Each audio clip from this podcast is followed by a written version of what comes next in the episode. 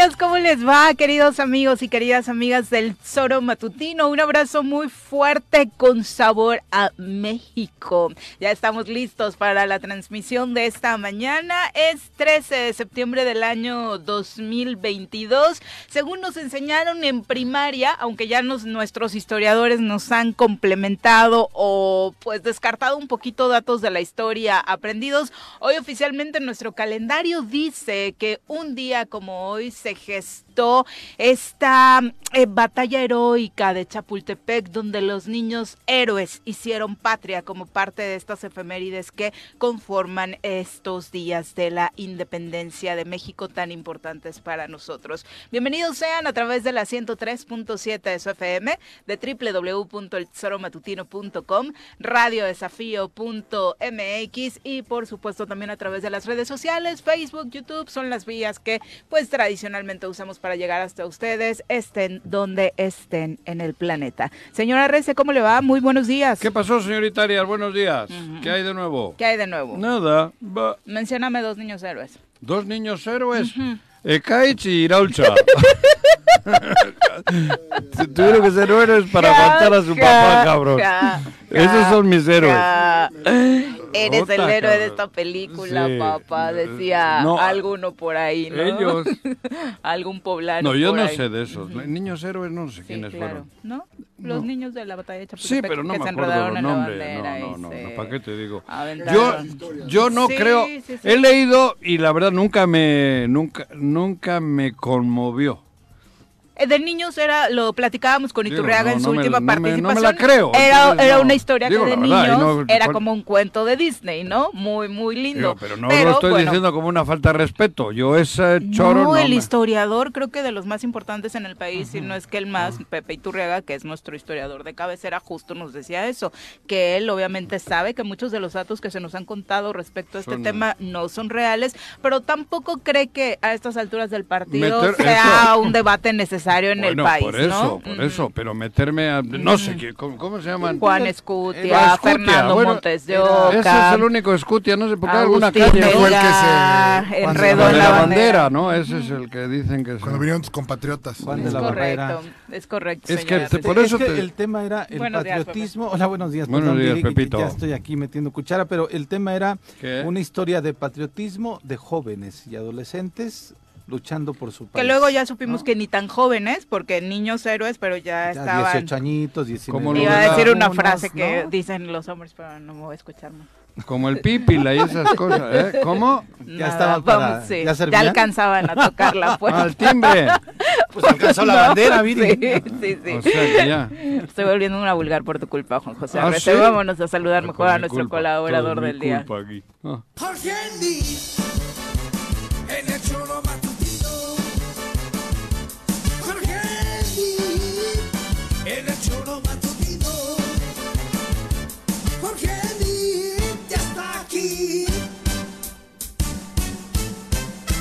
Choro matutino. Jorge Mit, ¿cómo te va? Muy buenos días. Pepe, Juanji? ¿cómo Qué buena rola para ambientar este ¿Verdad? De las mejores que duda, tienen aquí en este programa, hechas por el maestro. Pedro Cárdenas, Cárdenas. ¿no? Es Sí. correcto. ¿Cómo están? Muy bien, muchas gracias. ¿Bien? ¿Tú? Yo bien, muy Yo- tranquilo. Te hacen bullying desde que abres la Pues puerta de cabina, empieza el No. bullying Mira, contra. pues Yo- te voy a decir eso algo, no es la historia de mi vida, No todos idea. contra el guapo, ¿eh? O sea, digo, lo, lo vas, o sea, lo tengo muy clarito. guapo. Sí, bueno, cabrón. haz una encuesta ahorita a ver quién está más guapo, si tú No, yo. no, no, no. No, de no, vanidad. sí, no tengo- no, no, eso ya no me preocupa. Es que sí tiene fama de rompecorazones en sus No. épocas Sí, no, de está, se les cae encima y le rompe el pecho, el corazón y todo. Qué envidioso eres, ¿eh? ¿eh? Qué envi- No hay peor envidia que la de los amigos. Sí, mira, pero güey. bueno, Sí. aquí estamos, Viri, al pie no, del sí, cañón. sí. No, yo ya sé que vengo los lunes y hay pedo con. Ya, con, tú- con Que tú lo confundes. con Pa- con- no, con- Ah. los lunes Ah, Paco. ¿no? Que, que felicidades, Víctor Mercado, y te Y amo y la con eso, Ah, no, claro que voy a seguir. Luego, los martes ya sabía que iba a haber pedo con Andrés Manuel López Obrador, pero yo hoy venía ya tranquilo. Ya vienen sus fans, de- sus antifans de Jorge. Ahora, No en ahora ya sé que ahora no va a poder madrear a Andrés Manuel. No. No, es que ya, Ya le cambiaste no. el nombre, casi casi que le dices buenos días, Alito. ¡Alito! O sea, no, se llama Jorge. Si ¡Alito! tú- llama Si tú Jorge. sigues empeñado en que las cosas están bien en el país, estás No, totalmente no, no. equivocado. Yo no. Juanjo. Alito ha dicho que no, todo está bien. yo no soy Alito, yo me llamo Ah, Jorge y estoy ah, a tus órdenes, mi querido Pero a Juanjo. que le bajaste, rayita. No, no le bajo tres rayitas de nada, que Ay, contigo ay, no se ay, puede Yo hoy discutir. venía tranquilo. no se puede hablar y no se puede Todo que intercambiar este opiniones. tal y cal, y ahora resulta que Alito va de socio con Andrés Manuel. Y le dije, mira. ¿Pero por qué va decir Socio. Ah, no, no, nada, nada, nada. Ah, no, ok, no, ok. nada, ¿No está en riesgo nada, la alianza, Jorge? Sí. Siempre Hoy Es lo afirmo aquí y grábalo. ¿Cómo que Así como dije que? Ulises iba a ser presidente, Y ya salen perdió. con que. No, no perdió, perdóname. siempre dije Lo- que el lo quita- tribunal ganó confía- la presidencia, pero bueno, son- es un hecho fáctico. Tú paga lo que Es un hecho. hombre. Tú cállate. La- la- que- la ganó ilegalmente. Págale a No, Pepe. La ganó ¿Ganó o no ganó? La ganó ilegalmente. ¿Fue No. presidente de Morena o no? No. Unos días, pero no, pero no. ilegalmente. no, pero no quedan en el acta.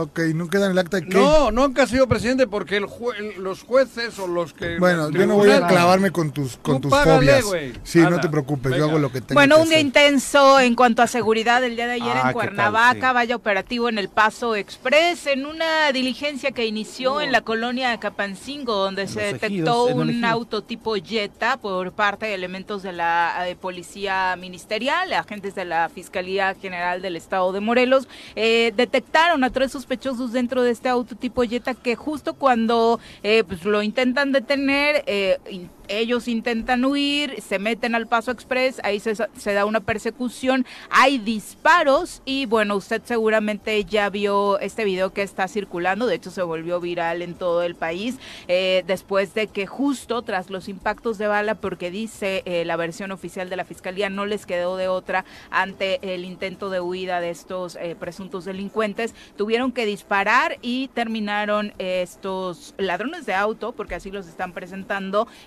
estampados en uno de los muros de contención del Paso Express. Hay tres detenidos, dos de ellos en el hospital, uno fue trasladado a la Fiscalía eh, del Estado de Morelos y además el operativo continuó más tarde, esto eh, fue alrededor de la una, dos de la tarde y posteriormente por ahí de las seis se dio otro operativo en la misma colonia Capancingo que según informó la propia Fiscalía tenía todo que ver con la búsqueda de más autos que esta banda habría robado en el Estado de Morelos. De hecho, este auto Jetta que participa en la persecución había sido robado el pasado 23 de agosto. ¿Qué tal? Qué bueno. Sí. Digo, Sí, d- digo, digo, qué peligroso. complicado, Qué peligroso, pero. O sea, porque aparte ya fue en el Paso Express, o sea, te puede tocar. a las 2 de la Joder. tarde aproximadamente. o Sí, sea, la no, hora. No, fue, fue. Al- antes de la una. Yo antes de las venía dos, de, sí. de la plaza, iba hacia el Tienes razón. sur, Ujú. Sí, y, y ya estaba tapada la carretera, pero bueno, no quiere decir, o sea, ni lo vi ni mucho menos. Pero cuánta gente no venía Sí, sí, en, sí. el, en el- en tránsito. ¿no? En el Claro. tránsito. Todo el mundo Pero es mejor que haya riesgos por operativos de esta manera Claro. que no simplemente porque te No roban el nada, coche, cabrón. Digo, yo O entiendo que que nunca recuperes tu auto, eso, tu patrimonio, ¿no? Por eso, yo creo que si empieza a haber acciones como esta y de cateos y de llegar a donde están, se van a tener que ir los que queden libres, los que no sean detenidos y los otros al bote, porque es una lacra tremenda lo que lo que oye, chao, cabrón. Tienes un carrito, un cochecito tal que te ha costado un huevo o dos y es tu, parte de tu patrimonio y llega un güey con una pistola y te jodiste. Y eso ya es el pan de cada día. Pues qué bueno que la fiscalía está actuando, ¿no? Sin duda, se, se aplaude, por supuesto, que se hagan labores Digo, de investigación, es- de inteligencia, pero otro, un tiroteo en cualquier punto Bueno, de la pero ciudad, pues, yo por creo que, no los es. que disparan, por lo menos de este lado del- de la fiscalía, yo creo que son gente preparada, ¿no? Sí, que, y que iban directamente Afortunadamente no hay Argumentan- Lo civiles malo es cuando ¿no? son los otros. Argumentan cuando les cierran el paso es cuando sacan el arma a ellos y Los después otros. intentaban eh, Huir. Eh, sí y atropellar a alguno de los elementos de la fiscalía para poder huir, ¿no? Se ve que Y le pegan al que que maneja, porque el coche va solo Sí. contra el muro, ¿no? Sí. Sí, Yo sí, creo sí. que es que ya va herido. el- Pero hay un muerto, ¿no? Ah, hay un muerto. Se dice, es que bueno, no. Y la realidad Es es, que no hay un, no hay un este En, en No hay el un parte comunicado, oficial. En el comunicado no. no. Sí, en ¿Ah, el sí? comunicado Sí. no habla de De ellos, muerto. no habla de los detenidos Y y, sí habla de personas heridas. Dos heridos, un detenido. Bueno, los otros heridos. El chofer del carro, de bueno, el que maneja el carro, yo creo que tiene que estar herido por lo, por cómo va el carro suave, Sí, suave. claro. a Por la trayectoria que sigue, justo cuando queda ahí a- Sí. en el muro de Sí, contención. porque el, ¿no? golpe con el muro no fue un golpe No, aparatoso, va- sino iba casi a vuelta relantí, Exactamente. a relantí Sí, sí, sí. y, y el, quiere decir que el que viva al volante no estaba en buen estado. Y el operativo de en la tarde tiene que ver con esto, responde Sí, al esto. parecer es parte de la información que dieron ya fueron los al nido detenidos. de ellos, ¿no? Pero bueno, es, es- En los ejidos de Acapancingo, justo. es increíble, ¿no? Como en México sabemos, ¿no? Si entras a Tepito, pues te encuentras, pero pues nadie hace nada, ¿no? Nadie. En, joder, ¿para qué hablamos de lo de, de siempre, de, de- del tema de lagunas de Sempoala y por ahí, ¿no? Sí, Que tiro por viaje. Sí pero aparte está focalizado, o sea, se sabe dónde es, Sí. quiénes son, dónde está, o que siempre ocurre, ¿no? Y que no puede haber un mini operativo Fíjate para poder... que ahora estoy viendo un Sí. chingo de actividad, pero numerosa, de la Guardia Nacional en Tres Marías y en Huichilac. Pero Ah, un chingo. Oye, hubo una manifestación por parte de un sector, pues no sé, de la población eh, local la semana pasada respecto a algún operativo precisamente que la Guardia Nacional estaba realizando y decían que incluso gente involucrada con la tala eh, pues había protestado por la presencia de Joder. militares. Claro. No, pero protestado en serio, o sea, con el argumento es- de no queremos No militares acá, No, pues obviamente. joder, no eh, queremos militares porque se les acaba el negocio. De hecho, sí tuvieron un encuentro con el alcalde y demás para pedirle que solicitara la no presencia. Pero de cómo no va a haber no, pre- pero es que yo no sé quién puede a quién se le puede ocurrir que no haya retenes de la Guardia Nacional, es que no me explico. Justo en esa zona donde se habían solo estado entiendo pidiendo, ¿no? si algo tienes que esconder. Claro.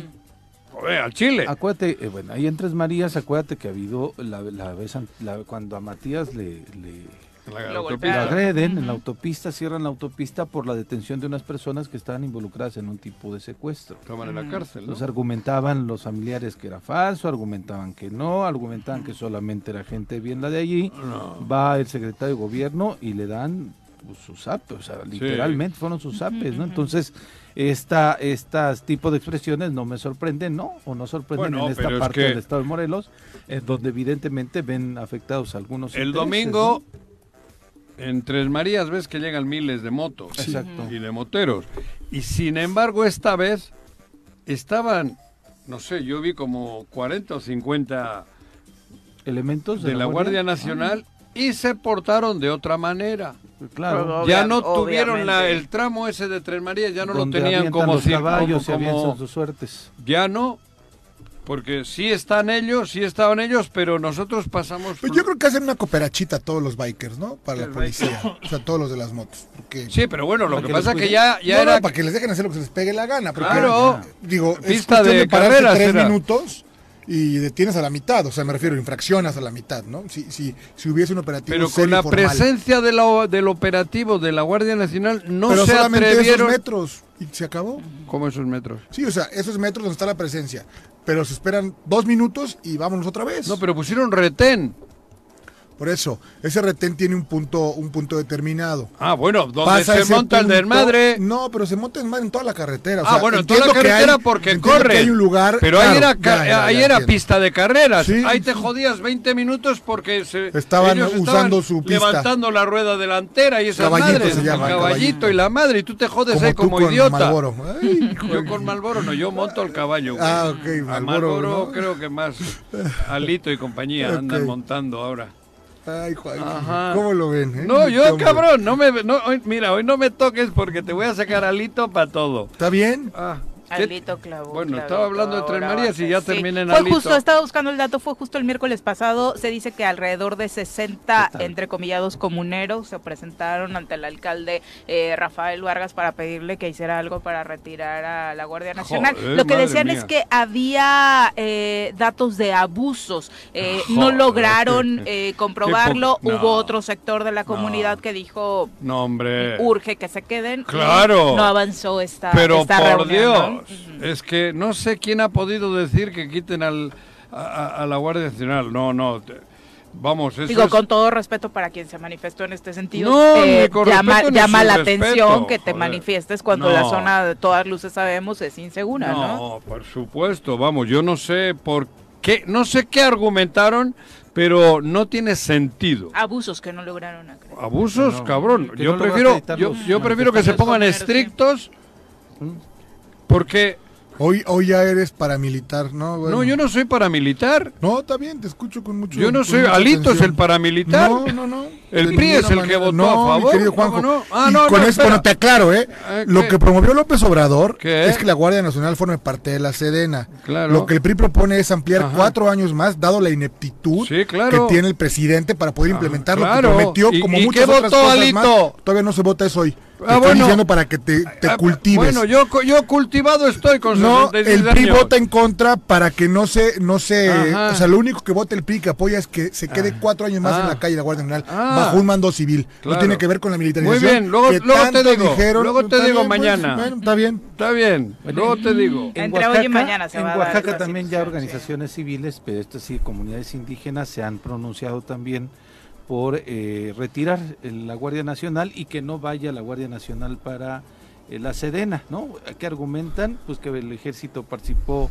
en la eh, pues violación de derechos en Atenco, que participó contra la Asamblea Popular de los Pueblos de Oaxaca, contra los mineros en Lázaro Cárdenas en el 2006 y que pues ocuparon pueblos como Sosocotla en Morelos, fíjate, citaron pues, este, lo de Sosocotla en el 2008. Pero es que sí, que ahí fue la policía estatal, Sí, ¿no? Más claro. que la, fed- la, la- la eh, federal. por eso te digo, si habría que quitar a todos los que Oaxaca, han en el hecho, 2016, ¿no? a todos los que han actuado, claro, joder, si te vas más atrás, el ejército estuvo en el 68, Sí, ¿no? Claro, sí, sí, sí. sí, sí. Claro, joder. Pero Sí, yo pues, creo son- que hoy las posturas de estos el- grupos Claro, el país hoy tiene, tiene esto. otras necesidades, tiene otras prioridades, tiene otras situaciones. Insisto, a mí me parece que, volviendo al tema, donde esté la Guardia Nacional y si se aplica como debe de ser, las cosas pueden cambiar. Porque hoy es insoportable lo que se está viviendo. A mí que no me digan que quieren que quiten la Guardia Nacional de Tres Marías, porque vamos, no hay por dónde agarrarle a la petición esa. Y creo que hay que ponernos serios en el debate. Argumentos como este de eh, la zona norte de Morelos, como este que argumentan eh, algunas poblaciones indígenas, son sumamente válidos. Pero lo que estamos viendo en redes sociales de pronto ya es de risa, ¿no? Cualquier tema que sube la Guardia Nacional en sus redes sociales, como este de ten cuidado con Bueno, lo es que... parte de la polarización que ha creado el gobierno, ¿no? Oye, Ah, el gobierno. pero Entonces, también ¿quién, creo Juanjo? que ¿Quién, no, No, pero, ¿ustedes pero es de risa, o Ustedes sea, es, esto que que oposición utilizó, donde la. Guardia Nacional sube un infográfico diciendo que obviamente tengas cuidado con la información que compartes en redes sociales y de pronto es de, es que ya es un asunto de atentar contra la libertad de expresión y la Guardia Nacional Bueno, va a vigilar lo que Es publicas que en redes. se les O sea, olvida en gente ningún momento en ese infográfico dice antes, eso. ¿no? ¿Qué es- Cuando, cuando antes? antes no estaban Te- en el te voy a poder. recordar y lo que decían- pasaba antes, Cuando ¿eh? el poder decían que no la militaridad. Es que revisemos los videos de Mario Delgado, sí, tú- de López Obrador. Ah, claro. te hago una lista interminable, Claro. de la ineficacia y la ineficiencia y la ineptitud No, que por no, eso se rehúsa o se usan las que Fuerzas Armadas. Las Fuerzas Armadas tienen que estar en los cuarteles. Y lamentablemente no se puede porque dejaron despedazado el país. Está despedazado Está bien, el Juanji, país. Y no me digas que, que en cuatro años... Desde que se inventaron los pretextos se No. acabaron los ineptos, no, mi querido no, Juanjo. ¿eh? Sí. El refrán dice los pendejos. No, yo no digo Sí, groserías, eso. yo no soy Pero tú no, de va los- no es los ineptos. Pero A mí te me vuelvo a parece repetir. que las policías han estado eh, penetradas ya por el narcotráfico, las policías han estado, bueno, había Sí, nomás, lugares a ver, está en bien, todo donde- sí. ¿Y el discurso dónde quedó, mi Ah, querido no, Pepe? ¿Pero qué me el discurso? El discurso Pues, que, pues, que el presidente... rectificar es de Ok, sabios. está bien, no, Si no, está También, hecho- mi postura Por es la Dios, misma, ¿eh? es que digo, Y no la me mía- digas eso. Y aunque el PRI La vote mía a favor, también. yo no estoy de Suiza no acuerdo tiene ya, ejército. pues, así de sencillo. está Suiza bien. no tiene ejército. las condiciones bien. de Suiza, políticas, económicas, Sí, sociales. sí, eso- y nuestro sistema de salud alguien- está a punto pero de alguien que- ha hecho, alguien ha ¿no? hecho que Suiza esté así, ¿no? Oye, pero nuestro sistema de La salud, según tu presidente, Los suizos. La sociedad. nuestro Claro. sistema de salud, según tu presidente, está a punto de ser idéntico al de Dinamarca, ¿no? No, al revés, lo Eso dejaron dijo. todo jodido ustedes. Ok, bueno, está bien, Juanjo. Que Ah, se ve que en tu vida has tenido que ver con la seguridad social. Que yo no, yo ¿No? nunca, Nunca en tu vida. como, como, Como usuario, paciente, no. nunca. Yo porque Me queda no puedo, claro. No puedo porque estoy como patrón. Ok. Y no se puede el patrón estar en el seguro ¿Quién social. dice? El seguro social. yo- los trabajadores sí, yo no. porque está para los trabajadores. y en este equivocado. caso yo... Ah, estoy equivocado. Pues llevo Estás hablando del 34 ISSSTE. años. Del Los IMSS. trabajadores del ISSSTE, los- el- tú como patrono pagas tu cuota al seguro social Y te pueden dar servicio no, ahí. Oh, bueno, pues no. no, está bien. No, no puedo, porque consto como patrón. Y no tiene nada que Y ver, es para- como patrón y pagas como patrón. No, señor. Claro que no, sí, Juanjo. señor. Bueno, está bien. No, señor. Bueno, pero ¿para qué discuto de eso? Exacto. Ya son las 7 con 22, exactamente, nos vamos a... 7 con 27 de la mañana. ¿Para qué seguimos peleando nosotros si la verdad es que poco conocemos el detalle a detalle de la historia de este país? O no tanto como quisiéramos o como sí lo hace nuestro querido Jesús Zabaleta. ¿Es real lo que me están poniendo ahí, producción? Jesús Zabaleta? Historias de independencia. Historias de independencia. Independencia. Con Jesús Zabaleta. Querido Jesús, este sí que es un verdadero milagro, un gran detalle para celebrar la gesta heroica de los niños héroes. Muy buenos días. Viridiana, muy buenos días. Estarías mejor aquí con Yo- taco dorado de O llamas para regañarnos por las sandeces que dijimos del 13 de septiembre. Ah, ¿no, no estás sola conduciendo? Está No. por acá Estoy acá. Carlos III de Inglaterra, Ah, ah. Ese. a mi derecha. De Madrid, recuerda que es de Madrid. Exacto. Ah, ah. ¿quieres Viendo las cabrón? propiedades de la reina ya anda ¿Eh? diciendo que De Madrid de- londinense. De Madrid es tu amigo Sanz, yo no. Ajá, ajá. Buen día. Buen Eso, día. buen día. Jesús. Oye, Ilústranos. ¿ya le perdonaste a Viri? No, quien no le perdonó es a ti. ¡Ah, a mí! ¡Ah, cabrón! Tómala por cizañoso. a mí. Mula. Por Si cizañoso. tú dijiste que el a pedo era contigo. perdoné. No, no, no, con la productora. Ah, con, ah, con Kika. Entonces, ¿ya le has perdonado a Kika? No ¿Qué vamos, no vamos a ventanear detalles de A ver, producción, los Jesús. niños héroes ni eran niños ni fueron héroes. Murieron por la patria, Jesús, ¿O como cantamos tantas veces. El, el tema de los niños héroes es una de las grandes mentiras de la historia patria. Como el, la mis- el mismo origen de- del levantamiento armado o como la misma declaración de independencia. Son tres las grandes mentiras. Sin embargo, justo por tratarse de una gran mentira, eh, hablaré poco de, de este tema. Eh, ni fueron eh, niños, ni fueron seis, ni todos fueron héroes. No se ha comprobado la existencia de todos ellos. Lo cierto es que sí, durante la intervención eh, norteamericana en, en 1847 hubo una defensa heroica que terminó en, en tragedia, finalmente fue tomada la plaza y eh, se generaron estos símbolos de personajes que buscaron reivindicar el valor del ejército y sobre todo de aquellos cadetes, que no todos eran... eh, hubo algunos menores de edad, pero la mayoría eran jóvenes que defendieron la, el castillo de Chapultepec. Eh, yo lo dejaría en este en este tenor porque francamente es, es un mito que lle- ha llevado a, a festejos absurdos. Yo plantearía el tema de, de la independencia misma, que, que a veces hay gente que incluso confunde el- la ubicación histórica, la ubicación cronológica de los niños héroes. Y sucede historia patria. Doy otro ejemplo de estas confusiones. Hay quien dice que la constitución de 1857, así lo cree mucha gente, fue promulgada por Benito Juárez, lo cual es una mentira. Fue promulgada por Ignacio Comonfort.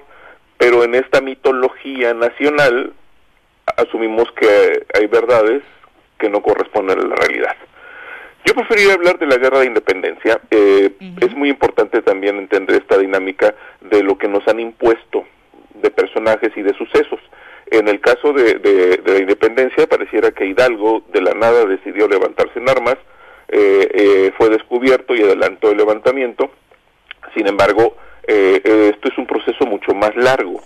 Es un proceso que viene desde el siglo XVI, cuando hay varios levantamientos en diferentes regiones de la ya Nueva España, y que si bien no tienen conexión unos con otros, si bien son movimientos focalizados, en, en la mayoría de los casos buscaba justamente liberarse del yugo invasor, del yugo de- de- del, del conquistador español. Eh, es hasta fines del siglo XVIII cuando ya se estructura estructuran más estos planteamientos eh, ya ideologizados y con una perspectiva de una verdadera independencia. Estos movimientos que han sido registrados a lo largo de la historia, eh, no voy a ahondar tampoco en ellos porque son diversos, eh, llevó al movimiento que finalmente se concretó y que cuando fue descubierto adelantó su realización. Este movimiento encabezado, entre otros, por Miguel Hidalgo y Costilla, eh, que tampoco era el anciano que nos han pintado, de hecho no hay un retrato de, de, Hidalgo antes de que eh, Maximiliano de Habsburgo decidiera conmemorar la independencia y encargar a un pintor un retrato y a este pintor se le ocurrió que podía ser un venerable anciano que representara al padre de la patria. Es decir, también Hidalgo es un invento en términos en términos iconográficos. Eh, era un hombre de, alrededor de 60 años cuando se da el levantamiento, es decir, no un hombre tan grande. Sí era un hombre, eh, un hombre muy culto, un hombre formado eh, bajo una percepción liberal y que vinculado con, con gente del ejército y con civiles, eh, como Allende, Aldama, eh, los Domínguez, este, entre otros, eh, decidieron este levantamiento para acabar con la preeminencia de los peninsulares. Esta perspectiva de que los nacidos en territorio peninsular, en, España propiamente, que no era España, que es otro tema también de, resultado del desconocimiento de las mentiras, ya lo ahondaremos después, cuando se da este, este, este levantamiento es porque buscaban reivindicar los derechos de los criollos, es decir, de los descendientes de españoles ya nacidos en territorio nuevo hispano, eh, y eh, sobre todo de ellos, eh, y en parte de los mestizos, que habían sido desplazados de la ocupación de los principales cargos en la milicia, en el servicio civil, en la iglesia e incluso en el comercio, los principales contratos de los diferentes productos que encontramos eh, en, el territorio nuevo hispano y aquellos que se comerciaban entre los tres continentes a través de la nao de China eh, y después de, de, Veracruz hacia, hacia España, hacia la península, eh, implicaba que no había posibilidades de ascenso de, de otros grupos sociales en, en Nueva España.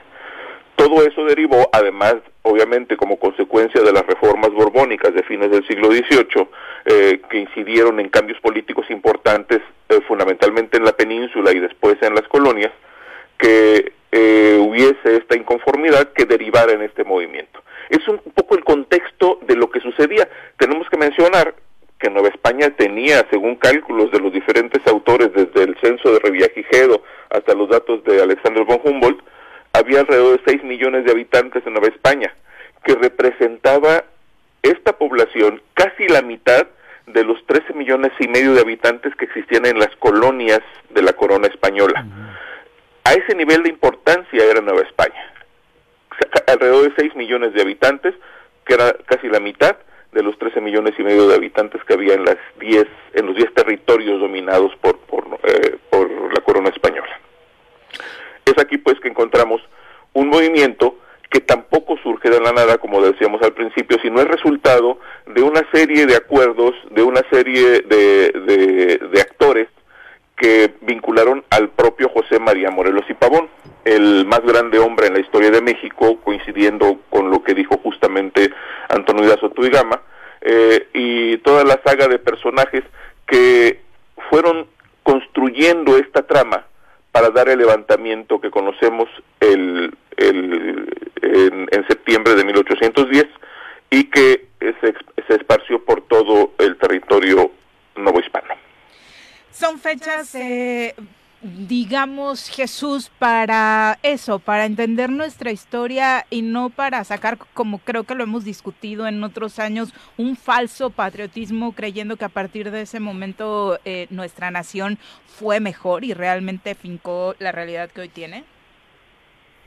Efectivamente, de hecho, ni, ni siquiera eh, nació el país.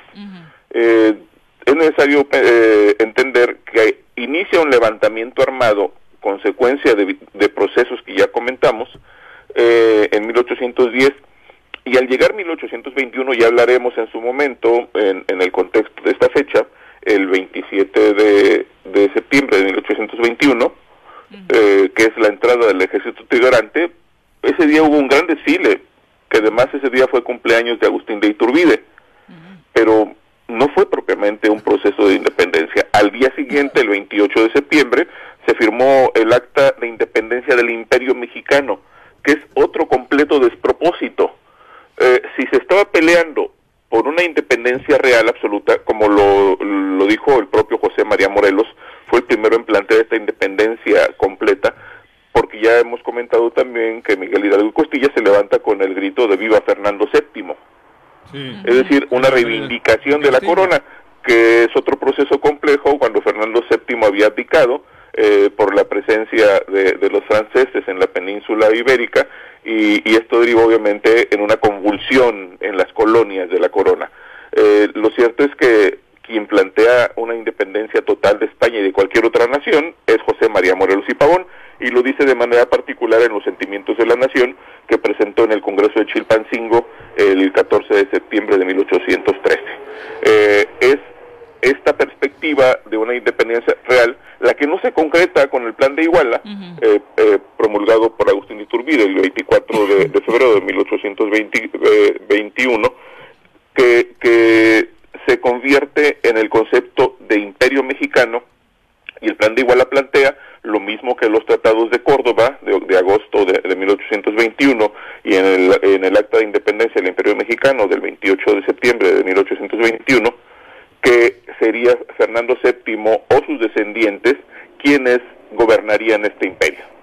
En tanto ellos decidieran, se, se nombraría un gobierno interino, pero sin dejar de ser imperio.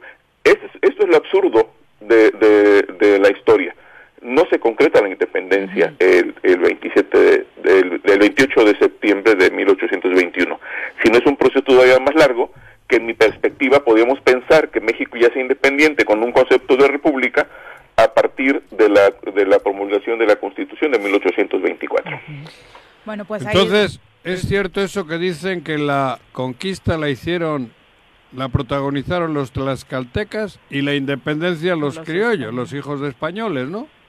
Efectivamente, y, y- y es- y el tema de, de- de la conquista es también eh, muy significativo porque se nos ha impuesto una idea de, de que eh, los habitantes de, del imperio eh, encabezado por la, la triada en México Tenochtitlan, eh, los, los Tenochcas, los Tepanecas y los Mexicas, eh, eran, eh, tenían un paraíso que fue acabado por los conquistadores.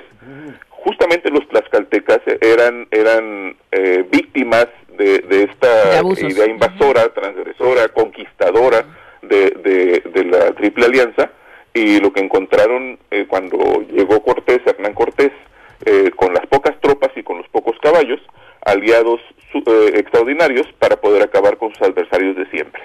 Eh, lo que ahora conocemos como México y la parte central fundamentalmente eh, donde donde prevalecía la fuerza de la Triple Alianza era una región sometida, era una región de, de pueblos tributarios, donde había eh, esclavos, donde había sacrificios humanos. Es decir, no era un paraíso.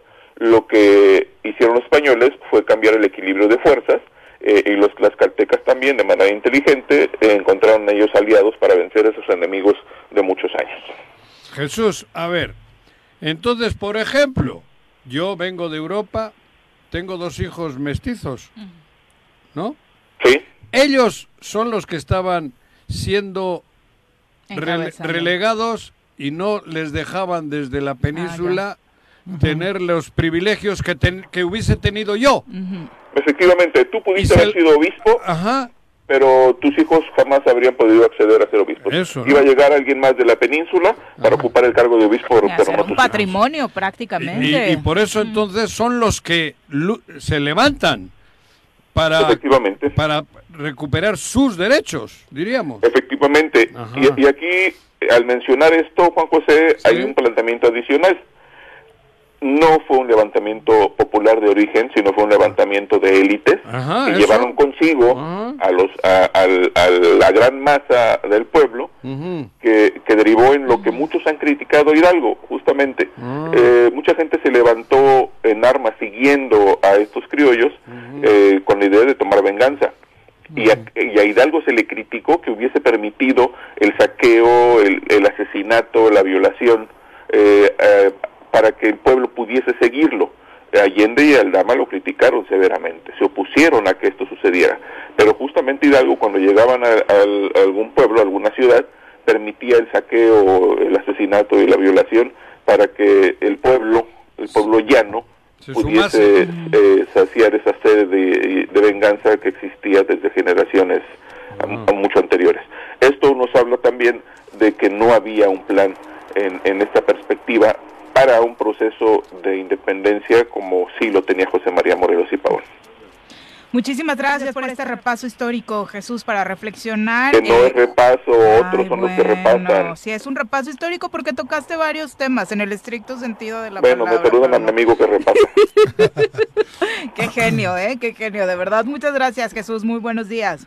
Un saludarlos a los cuatro, un abrazo. Un abrazo.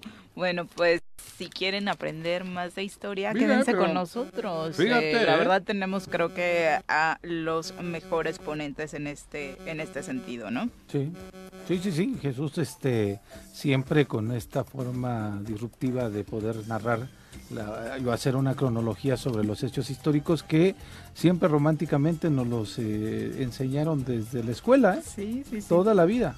Bueno, la escuela donde yo estudié se Todavía llama siguen- No, no. Niños Héroes. Todavía Exacto. siguen utilizando las mismas Sí, estrategias. Pregúntale a Ulises, cabrón. Es niño héroe. Todavía. murió héroe, por ¿eh? la Te patria. digo, la o- escuela donde en la que está No. lo de mi casa es, se llama Niños Héroes. Mm. ¿no?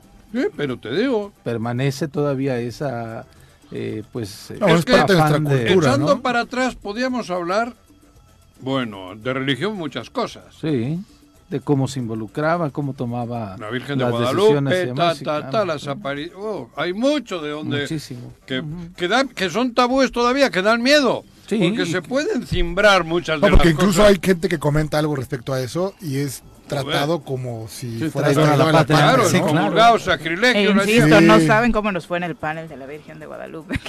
Bueno, puedo algunos imaginar. No, por eso, pero bueno, solo hace falta puso- tener un poquito, un poquito de conocimiento y dos dedos Bueno, de pero frente. todo eso de la historia un poco, creo yo. Así No, como al la- final eso la- es una- un dogma de fe, No, ¿no? O todo. sea, es un Es más, asunto no, no, personal. solamente. La. Este, Uno quiere que no, y de la este historia. relacionado Bueno, con la historia, sí Uno quiere creer que de veras llegaron. Claro, ¿no? pues eso- Y, y sabes qué también. Como me Mario parece? Delgado. No, pero me parece. Como Mario parece, Delgado, que no, no hay les que, dijo, que no, bueno, ahí tienen su Mesías. No, pero más que la diferencia es que hoy, hoy, ¿Qué? ¿Hoy qué? hoy se constata, o sea, hoy hay cómo comprobarlo, ¿no? Ah, O claro, sea, los hechos, cómo los hechos. contrastarlos. Antes Claro. era lo que se venían contando de boca en boca.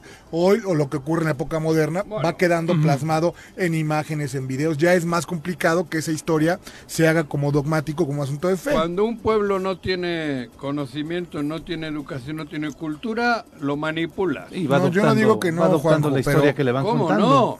Joder, claro que sí.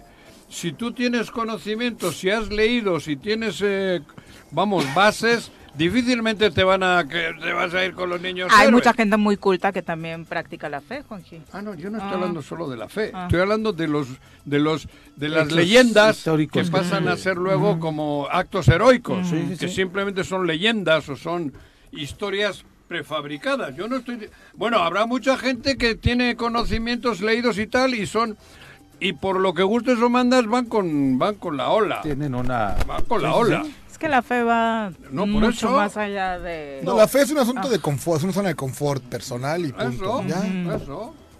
Pero la Virgen de Guadalupe es otra cosa. No, hombre. Para ti no, para Pues es un sí, acto de o sea, fe. es un acto Para de fe. muchos. Para la mayoría de Sí, mexicanos. claro. Sí. Y les puedes por decir lo eso- que quieras y poner las No, pues, con la Virgen ni te metas, ¿no? opinión. Sí, claro. De no, entrada. con la sí. Virgen yo no me meto. No estoy, estoy hablando en sentido figurado. Hay que se me- No, por eso. O sea, pero aparte no. hay que respetar eso, pues cada quien. Pero ¿y quién lo que- respeta? Nadie está diciendo que tú no, estamos haciendo Pero yo- solamente comentarios pero al estoy aire, hablando no es de contra que ti, la- entiéndelo. lo que el acaba mundo de no decir- conspira en tu contra, pobre de ti, no es Lo que tanto. acaba de decir ahora Jesús Zabaleta, joder, para muchos es un escándalo. Sí, claro. Es un sacrilegio. Sacrilegio político. Joder, y, y resulta que la verdad es esta. Y casi uno ofenda a nuestros símbolos patrios. Claro. ¿Sí? Entonces, joder, ¿qué? ¿Hay que callarse? No, y con el tiempo se irán conociendo las verdades que ahora están tapadas por las leyendas. Y una de ellas, yo la considero que está, que en las religiones hay muchas leyendas que nada tienen que ver con la vida real. Y punto.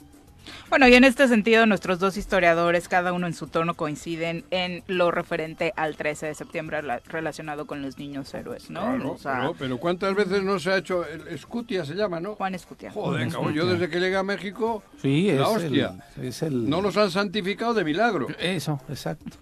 Pero es casi. Casi, casi. Son las 7 con Que no 47. nos escuchen los niños que tuvieron pausa. que hacer su Claro, tarea sobre joder, los niños cabrón. Bueno, las láminas, ¿no? Todo Sí, lo que claro. tiene un dibujo.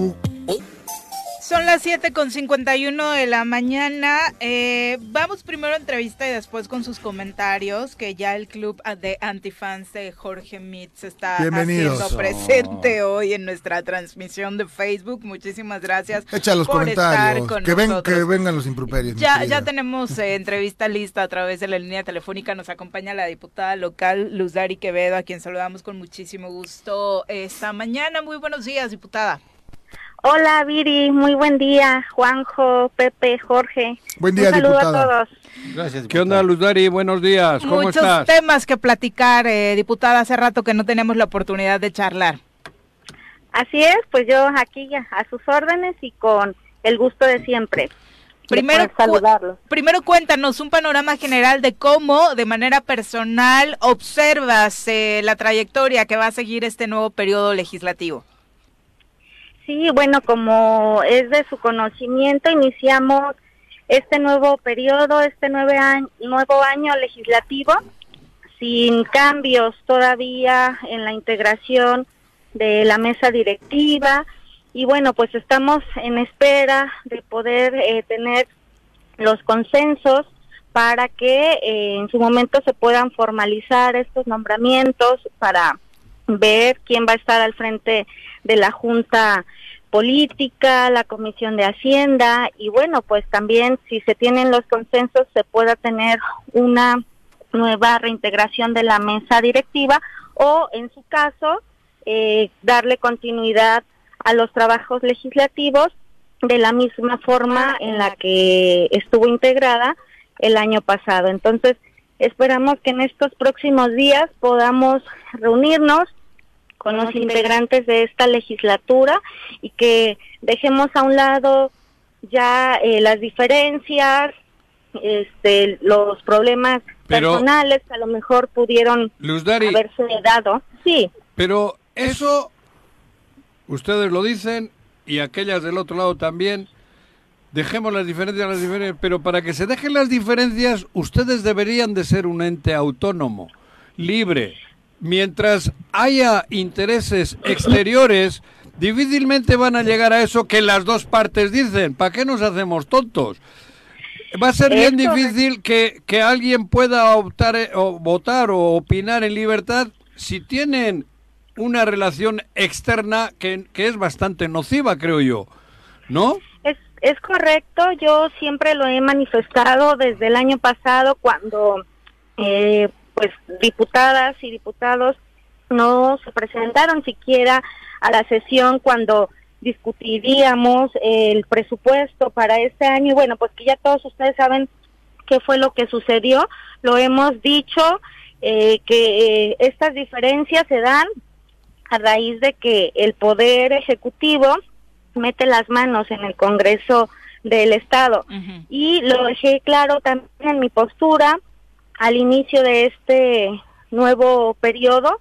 Considero que los diputados debemos ser responsables, debemos de entender que justamente somos un poder que debemos de respetar justamente esa este, autonomía por el bien de nuestro estado de Morelos y defender intereses no de otros poderes, sino de los intereses de los ciudadanos a quienes nos debemos. Muchos llegamos aquí por el apoyo, por el voto directo de la ciudadanía, estuvimos tocando las puertas, recorriendo las calles, los municipios de nuestro distrito y conocemos perfectamente las necesidades que se tienen y hoy me da eh, mucha eh, pena que a muchos de mis compañeros y compañeras se les hayan olvidado esos compromisos y que estén enfocados en otros temas, pero no en brindar eh, las mejores condiciones Hay- para nuestro estado al- que nos lo pide a gritos. Hay algunos- colapso en todas partes. Hay algunos y algunas que solo tocan las puertas cuando tienen chorrillo y está el baño ocupado, porque no han tocado puertas nunca, siempre van pluris. O casi siempre. Qué feas indirectas, manos. Así es, ¿No? yo ¿Por creo qué? que bueno, pues eh, respetamos no esa esa parte, pero eh, al final del día pues nos debemos a los ciudadanos y a nadie más, no a otra persona. Entonces, pues sí debemos estar conscientes de ello y si no, bueno, pues ojalá que también los ciudadanos de nuestro estado estén al pendiente y se den cuenta de quienes realmente no están cumpliendo con sus responsabilidades y le están dando la espalda a el- nuestro estado de Morelos. Diputada, eh, en la sesión pasada, bueno, cuando quisieron eh, realizar la posibilidad del cambio, ah, había un diputado que había levantado la mano, específicamente el diputado del PRI, el Acid Polanco. Ahora, ayer tú compartías de que hay la posibilidad de que son tres mujeres las que están buscando esta posición de poder encabezar la mesa directiva del Congreso del Estado. ¿Será esta figura de una mujer la que logre eh, pues eh, reunir los consensos suficientes para avanzar en el Congreso?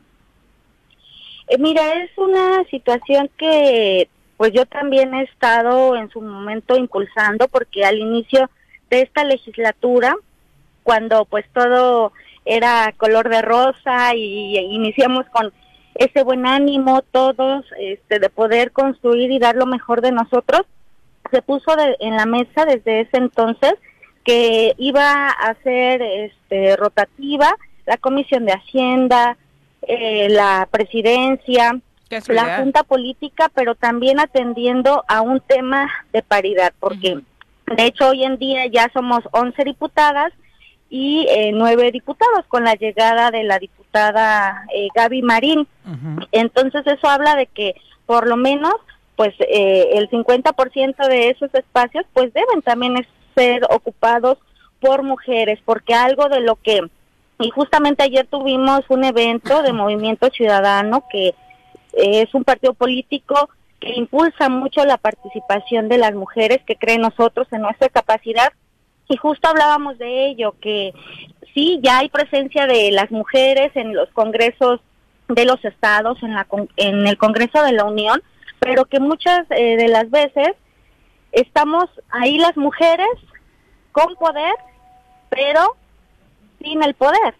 Y necesitamos estar este con poder, pero por supuesto este también nosotros ocupando esos espacios donde se toman este decisiones importantes y no solamente en comisiones este por decirlo de alguna forma sin importancia, porque muchas veces a las mujeres se nos siguen dejando este tipo de comisiones. No, queremos las mujeres también eh, demostrar nuestra capacidad y demás, pero en espacios importantes, en este caso como una eh, presidencia de la mesa directiva, donde ya tuvimos el año pasado al diputado Francisco Eric Sánchez Zavala, si se habla de una eh, rotación y de una nueva integración de la mesa directiva por consenso de todos o de la mayoría de los diputados, sí hemos levantado eh, la mano para poder estar ahí al frente representando a este poder. Pero bueno, si al final se decide que la eh, integración quede de la misma forma, estaremos apoyando a nuestro amigo, este compañero diputado Francisco Eric Sánchez Zavala, como lo hemos hecho hasta el día de hoy. No nos encontramos aferrados a que tenga que ser así, pero por supuesto que si se está pensando en un cambio, es importante que se nos dé también la oportunidad a las mujeres de que podamos estar ahí representando. ¿Subieron o bajaron los niveles de tensión diputada respecto a esta división que existe entre los grupos que conforman el Congreso? Eh, mira, te soy honesta, estas, al día de hoy no nos hemos reunido los 20 diputados aún. Estamos justamente, pues bueno, eh, logrando esos consensos, esas eh, pláticas para ver qué es lo que va a continuar. Yo espero que sea en este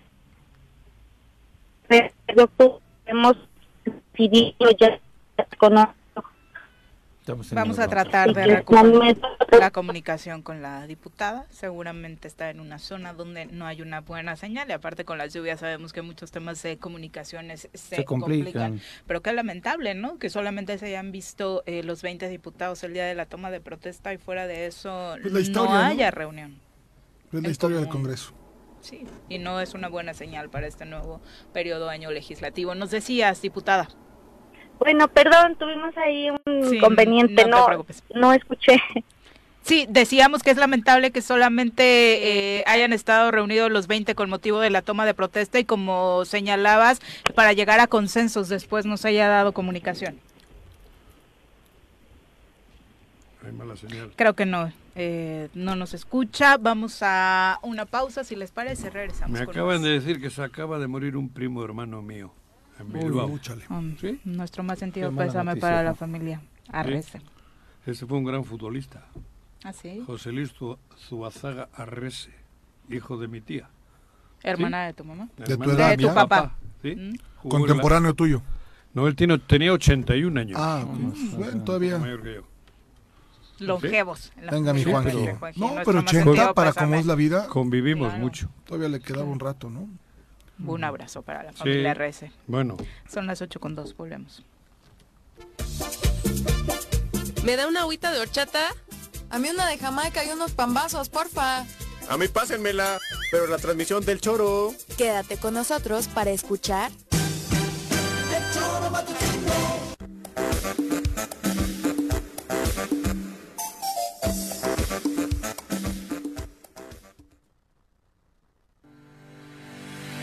finalidad de proporcionar raciones alimentarias a la población vulnerable del municipio, el Sistema para el Desarrollo Integral de la Familia Jutepec opera cuatro comedores comunitarios de lunes a viernes de las 8.30 a las 16 horas en las colonias Centro, El Porvenir, Paraíso y San Isidro. Para conocer más sobre el programa social, comunícate al número de teléfono 777-244-6331. Gritemos juntos ¡Viva México! en el municipio de Ayala este 15 de septiembre. Te esperamos a partir de las 7 de la tarde en el Zócalo de Ciudad Ayala con una gran verbena popular con más de 50 puestos de antojitos mexicanos. Para que disfrutes con toda tu familia, además de divertirnos con la música de los Medina, Edwin Gómez y su nuevo estilo, Tony su Acapulquito Tropical y el ritmo de la gran Sonora Santanera.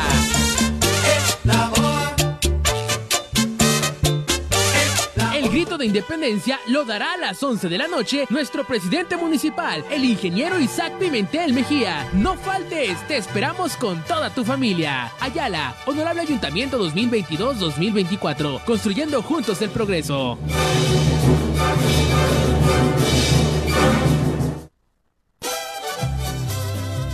¡Viva el choro matutino! ¡Viva! ¡Viva nuestros choreros! ¡Viva! ¡Viva todos nuestros colaboradores del choro matutino! ¡Viva! ¡Viva México! ¡Viva! ¡Viva México! ¡Viva! ¡Viva México! ¡Viva! Ya es septiembre, disfruta del mes patrio, solo en...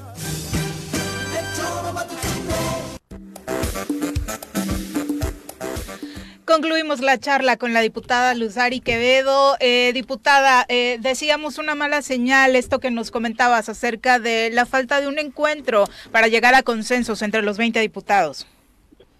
Eh, sí, estamos, bueno, en espera de poder reunirnos para que tomemos ya estas decisiones y lo asumamos con responsabilidad porque estamos también a días de que pueda llegar el paquete económico del 2023 al Congreso del Estado, al, el cual estaremos analizando y discutiendo, esperando que no suceda lo que sucedió el año pasado, porque eso considero que no es eh, bueno para nuestro Estado y además porque es de nuestras responsabilidades más importantes que tenemos como legisladores, la aprobación de un presupuesto.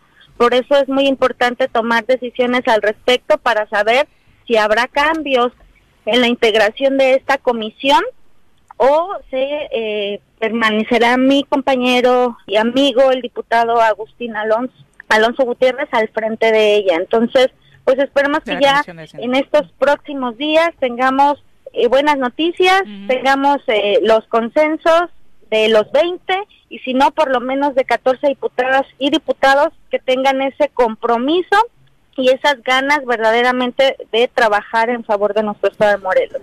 Diputada, Jorge Mí te saluda. ¿Qué calificación Hola. le pondrías tú a esta legislatura? Pues yo creo que siendo honestos y de verdad muy responsables, muy maduros, yo creo que estamos reprobados. Bien. Iniciamos con una muy buena expectativa. Ustedes recordarán que inclusive antes de tomar protesta ya teníamos los primeros acuerdos y todo marchaba muy bien, pero vuelvo a repetir, a raíz de que hubo este, la intromisión de un poder externo a nosotros, eso Ejecutivo. nos dividió, nos fracturó y bueno, pues hoy en día ahí están los resultados. Considero que todos podemos dar mucho más. Hay personas eh, muy capaces, con mucha experiencia en nuestra legislatura, que han tenido ya la oportunidad también de, de servir, de ocupar espacios importantes, pero que bueno, pues yo creo que necesitamos a- esforzarnos aún más para poder estar a la altura de lo que los ciudadanos de nuestro estado necesitan. Hoy en día yo puedo decir que estamos reprobados, pero por mi parte, hablándolo como este diputada, porque sabemos que al final del día aquí si no todos o por lo menos 14 van en ese mismo sentido, en esa misma dirección y se tiene ese mismo compromiso, es muy difícil avanzar, pero por mi parte decirles que tenemos la camiseta muy bien puesta, que tenemos amor por nuestro estado, que tenemos, por supuesto, eh, o esa preocupación por todo lo que acontece día con día y que yo no dejaré pues de trabajar y de hacer lo que a mí me corresponde para que las cosas puedan eh, marchar de mejor manera en nuestro Congreso y podamos pues encontrar esa unidad que necesitamos. De entrada me parece relevante hacer un diagnóstico real y no autoengañarse, ¿no? Respecto a lo que está sucediendo con el trabajo en el Congreso. Y para finalizar, diputada, de manera muy particular, ahora que hablabas del presupuesto, eh, fue una gran palomita la aprobación de esta determinación relacionada con la menstruación digna que implicaba dotar a, a las niñas estudiantes de pues todo lo necesario, toallas femeninas, eh, de manera particular en su etapa de menstruación. Sin embargo, lo que hace falta, como siempre, es el presupuesto. Así es, estaremos vigilando que se le pueda asignar recurso para que esta ley pueda ser una realidad en nuestro estado. Ya está, eh, pues, este, en función en nuestro estado, pero por la falta de ese presupuesto, justamente no se ha podido materializar. Entonces, estaré vigilando para que se le puedan asignar los recursos necesarios y suficientes para que eh, a partir del próximo año la entrega de productos de higiene mensual pueda ser una realidad en las instituciones educativas de nuestro estado de Morelos, beneficiando a nuestras niñas, mujeres y personas menstruantes. Y bueno, pues yo espero también ahí el apoyo de las diputadas y diputados, porque al final ellos respaldaron también esta iniciativa de su servidora y bueno, ahora también será mi responsabilidad estar velando para que tenga un presupuesto necesario. Diputada, muchas gracias por la comunicación. Muy buenos días. Muchas gracias a ustedes, que tengan excelente día. Adiós. Hasta luego. Bye. Pues ahí está la diputada Luzari mm, Quevedo. Ya, ya esta semana ya el de Movimiento ¿Qué Ciudadano. ha dicho que Agustín ya no es el presidente? No, dice que... Él dijo que rotarse. no. ¿Eh? que O habían- sea, que, había, que habían acordado rotarse. Que es lo más sano. Sí. Sí, por lo que tengo Pero, pero yo entendido creo que ahí es increíble que los 20 diputados, ¿no? No hagan lo que tienen que hacer. Pero los 20. Los 20 estoy diciendo, no Yo dije, también. o sea, hablamos, o sea, porque es un cuerpo colegiado. Y los 20 son Sí, pero hay un responsables. cuerpo colegiado que a una Lo mitad... que me digas, a- Juanji, los no, a 20 una- son responsables. Perdóname. Ah, es que La, tú eres la cojonudo. diputada ha sido muy... No, yo no hablo de la, o sea, me refiero, Los 20 son tendrían que, bueno, Pero ¿por qué son los 20 responsables? porque yo creo que así es. No, es- no, yo bueno, creo está que bien, no, cabrón. está bien, pues tú puedes Si pensar diferente a mí. No, pero no es pensar. Es, que un res- cojonudo, Juanji. ¿Eh? Cojonudo, bueno. Bueno, cojonudo es bueno. Mm, Este chico es bueno, mm. cojonudo. Porque resulta que quieres que todos vayan en el mismo paquete No, cuando unos Yo obedecen algo tienen- externo. Yo Y creo que ahí, ojo, espérame, ahí hay mucho más talento que en todo el estado. Sí, pero talento- Debieran de hacer política. Bueno, es lo que yo pienso, déjame opinar distinto a ti opina, y joder, respétame. estamos igual, es gente cojonudo, cállate, ¿no? yo creo que cállate, hay me callo, 20 güey. diputados que debieran de poner más todavía para que las cosas ocurrieran. ¿Y cómo? No sé, ¿Pero cómo? no soy diputado. Si Cuando sea, yo te diría. Y voy donde me lleva el del collar. ¿Cómo? ¿A quiénes llevan? A los de Morena. ¿No? ¿Y, y qué Ah, estoy ok. hablando No, yo? no, no, más de los de Morena y de los, los otros ¿Qué han seguido igual. la agenda del gobernador? Hay 10. ¿Está bien? Yo lo que quiero proponerles Hay es 10 que... collares en el Congreso. Claro que hay 10 Mm. collares.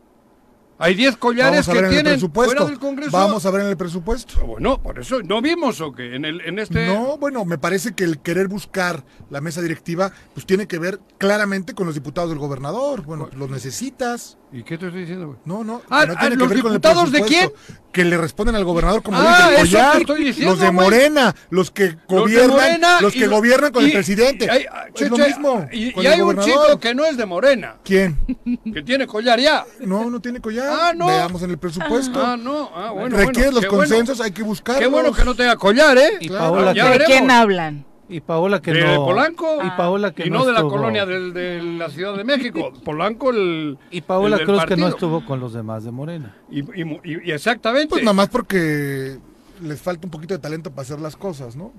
8 con o sea, 12. le piden Pero- favor y la madrean, pues está complicado, Yo- ¿no? Si ahí- no, hubiera estado ahí, ¿eh? Yo les voy a proponer que hagan, en lugar de 20, que hagan 22 diputados para la siguiente.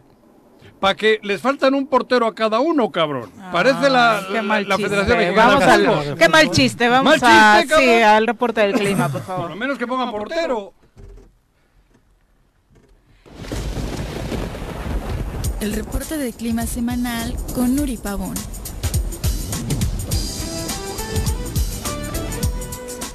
Aguas con los micros, ¿eh? ¿cómo Porque están ¿Qué- qué- diciendo mucha peladez qué? en lo que está la presentación de Nuri Pavón. Mejor platicamos, Nuri, eh, de los detalles que tienes para compartirnos esta mañana.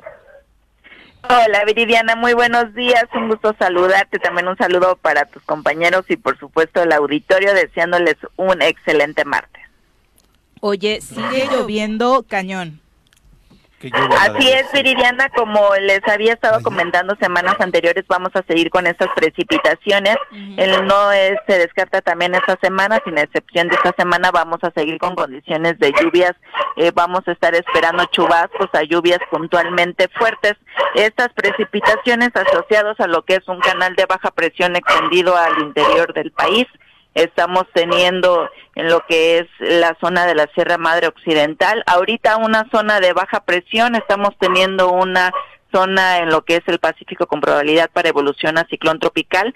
Apenas tiene el 20% para las próximas 48 horas, sin embargo, para los próximos cinco días sí ya es eh, mayor la probabilidad, estamos hablando de un 80%, los modelos se ven ahí condiciones de precipitaciones importantes, adelantando un poco si entra en lo que es la zona de la República Mexicana, podría estar impactando entre lo que es eh, Guerrero, Michoacán, en esta zona se podrían estar eh, presentando estas condiciones de inestabilidad y por supuesto de mucha precaución con lo que es un ciclón tropical. Eh, para el día de hoy, también importante para lo que es la semana, vamos a seguir con condiciones para precipitaciones, lluvias de chubascos a puntualmente fuertes de 25 a 50 milímetros. Estas precipitaciones hoy para el transcurso de la tarde a la noche eh, vamos a estar esperando acompañadas de tormenta eléctrica y estas lluvias eh, estarían esperándose también en lo que sería principalmente en la zona norte, zona lo que sería zona metropolitana de Cuernavaca, también condiciones de precipitaciones importantes, acompañadas de tormenta eléctrica y viento máximo oscilando aproximadamente entre los 10 y 15 kilómetros por hora con dirección dominante del sur. Eh, condiciones de cielo medio nublado, así que las temperaturas eh, máximas templadas a cálidas en lo que es la zona metropolitana de Cuernavaca se espera que estemos alcanzando entre 24 y 25 grados. Hoy una temperatura mínima de 13, una mañana fresca. En lo que es la zona de los Altos de Morelos, para Huitzilac, temperaturas máximas de 18 a 19 con mínimas de aproximadamente en 9 a 10 grados. En la zona oriente para Cuautla, temperaturas máximas de 27 a 28 con mínimas de 15 y en la zona sur Jojutla alcanzando 30 a 32 con una temperatura mínima de 19 a 20 grados. En lo que es el resto de la semana se prevén condiciones muy similares y vamos a seguir con estas precipitaciones, lo que serían de 25 a 50 las puntuales. Eh, lo que es el día de hoy en la madrugada a mañana eh, miércoles entre las 8 o 9 de la mañana todavía, condiciones de neblina en lo que es eh, gran parte del estado de Morelos para que tomen sus precauciones. Oye, pero entonces en pleno grito nos va a llover. Todos los años. Eh, Sí, pudiéramos estar teniendo condiciones de lluvias. Eh, estamos esperando prácticamente en toda la semana eh, precipitaciones y ah, muy común, un patrón muy común en lo que es el estado de Morelos son lluvias a partir de la tarde-noche. Eh, entonces estaríamos esperando condiciones de precipitaciones a partir de las 6, 7 de la noche y se extienden hacia lo que es la madrugada. Perfecto. Uy, no voy a ir. Muchísimas gracias, Nuri. Muy buenos días. Saludos. Hasta luego. Ayer estuve en la tarde. ¿En dónde? En Tres Marías, digo. Y Qué fue buena lluvia, impresionante, qué bonito. No, no llovió, era la Ah, niebla. ya neblina, no, pero aquí sí cayó. No, pero luego sí llovió también un poco, pero ¿cómo ve- ves cómo te viene la niebla que te va cayendo? Es hermoso. Te va Es hermoso, cubriendo. ¿Qué, güey? ¿Tú qué? Vete al circo, güey. Pasos. promoción en mes patrio. Yo sí voy a ir, fíjate, dos por uno. sí. Ya, ya, ya está haciendo. Gracias, está gracias. explotando a su mamá. Su mamá está haciendo publicidad del circo, cabrón. No te da pena, güey. pausar, Ponte a trabajar, regresamos con cabrón. más. modo honesto de vida que no conoces. 19 de la mañana, 8 con 19. Marco Carmona, profe Arnaldo Pozas, Chacho Matar, un abrazo. Gracias por estar con nosotros, acompañándonos en la transmisión de este programa durante dos horas. José Luis Martínez dice: Bendecido martes, choreros. Martes de odiadores y defensores del priismo. Que se va, se va, se va, se fue. Saludos a Pero Jorge. yo le se otro extrañó batazo, la semana Aprovechar. pasada su defensa y golpeteo. Aquí un batazo. Adolfo García también nos manda muchos saludos. Dice, buenos días. Chin, se me olvidaba que hoy es el día de los ardidos políticos. Lo digo por el invitado de hoy, Ah. del que... Colaborador de hace muchos años, ¿eh? Sí, sí, sí. Pero ardido. Pero no, para nada. Dice, Siempre ha aguantado la. dice, la- señor Mit, se queja de Juanjo y usted es peor. ¿Peor peor. qué? ¿De terco o de qué, Peor. Adolfo? Eso quiere Cuéntanos. Eso sí, eso es lo que más me ha dolido en mi vida, ¿eh? ¿Quién es? Porque ahora sí me lastimó en lo más profundo de mi ser. García. Eh, Paco Carzu, también un abrazo. Dice José Luis Martínez, no, bueno, y vino a redondear Zabaleta con el martes de odiadores. Bueno, por Zabaleta hoy se enfocó a su tema. Sí, por sí, eso sí, ni le tocamos el apellido López Obrador porque se prende. No, no, no, no, no. Carlitos Caltenco, Joder. un abrazo, muchas gracias por Saludos, acompañarnos. Carlos. Nos da muchísimo gusto que estés eh, también acompañándonos en la transmisión, aunque no sea tu día. Y bueno, ya saben que estamos encantados de promover productos locales, eh, por supuesto el trabajo de la tierra mexicana. Y hoy vamos a hablar, por supuesto, de productos ornamentales. Nos acompaña en cabina Silvia Figueroa. Ella es productora de ornamentales. Es, eh, nos dicen, de las mejores productoras de Nochebuena y Cempasúchil eh, que tenemos en la entidad. Bienvenida, muy buenos días. Hola, buenos días, muchas gracias. Este, pues se hace lo que se puede, se le echan todas las ganas del mundo y pues a seguir produciendo Eres plantas. uno de las mejores productoras, dilo, cabrón. Sí. La mejor. sí, no la mejor, pero Eso, de las eso. mejores. Y también nos acompaña el ingeniero Mario Celia Aldana, presidente de la Asociación Gremial de Importadores de Bulbos y Floricultores de la República de Chile. Bienvenido. Muy buenos días, muchas gracias por la invitación y bueno, muy contento de estar eh, esta mañana compartiendo con todos ustedes. Bulbos son esos que te llevaban Los que la te tele. faltan en la cabeza, La tele de- No, no, eso No, no. no, Esos que te hacen todo, todo lo que tiene que ver con material de propagación para producción de flores. Ah. Flores en contenedor o flores de corte. Ah, ya. Mario, ¿de qué forma está trabajando México y Chile en este tema? ¿Tú eres chileno? A ver, es una vuelta larga. Yo soy ingeniero agrónomo colombiano, Ujú. eh, especializado en floricultura en, en Colombia. Mi vida fui- en Barranquilla se. Exactamente. Y eh, bueno, fui a, contratado por el Ministerio de Agricultura de Chile para una pequeña asesoría en flores. que Esta asesoría duraba seis meses, hace 24 años. O sea. Me quedé en Chile, mi esposa es chilena y siempre he dedicado a la floricultura. eh, y, y la verdad es que, eh, bueno, Silvia lo tiene muy claro, el que, el que se ¿Y qué dedica... aquí? Bueno, siguió, siguió toda la, la- la- la vuelta larga. En Chile eh, he estado eh, siempre dedicado al tema de la, de la floricultura desde el punto de vista gremial, asesorando, qué sé yo. eh, y en algún momento se hizo, se, se- se programó una feria acá en, en- en México, la de eh, Cuautla. Expo. Ah, Expo la- tradicional, Sí, ¿no? De cada año. Claro, Expo y bueno, me, me- sí. me invitaron a participar. Bueno, todo esto también eh, eh, hice algunas gestiones para que viniese un, un experto en flores de Corea del Sur, con el cual hacemos algunos negocios en Mm. Chile. Mm. Así que poco a poco se fueron generando esa- esas redes y bueno, también como, como colombiano ¿Eso también. cuándo fue? En el año 2018 tal Ah, vez. hace cinco años. Sí, sí. Y de ahí en adelante que siempre muy muy pendiente de lo que sucede acá en, en México. eh, Pero la- sigues viviendo en Chile. Sigo viviendo en Chile, claro. La floricultura chilena se parece más a la floricultura mexicana. Eh, siempre se toma como referente a Colombia, pero obviamente son tipos de industrias totalmente distintas. Eh, así que muy contento. Yo creo que se pueden seguir haciendo grandes cosas entre Chile y México. Dentro del catálogo de la floricultura, ¿cuál es lo, el producto más fuerte chileno o los productos más fuertes? A ver, eh, eh, se puede dividir en dos tipos, lo que es la agricultura familiar campesina, que es para exclusivamente mercado nacional, eh, claveles, astromerias, eh, lilium es muy fuerte. ¿Cuál? Lilium, lo- lo- los lirios. de- Lilies. Los Ah, lilies, lilies. los lilies.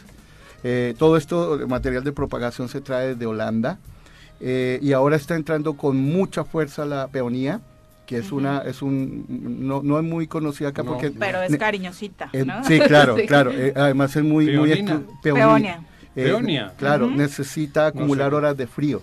Y por eso en Chile, que tenemos las cuatro estaciones, Claro. eh, se está dando muy bien. De hecho, el, mayor productor de, de peonías del, del- del- del hemisferio sur era Nueva Zelanda. Y en estos momentos el, el- el mayor eh, productor y exportador, eh, eh, Chile desplazó a Nueva Zelanda Ah, en, cabrón. en- en- en peonías a nivel mundial.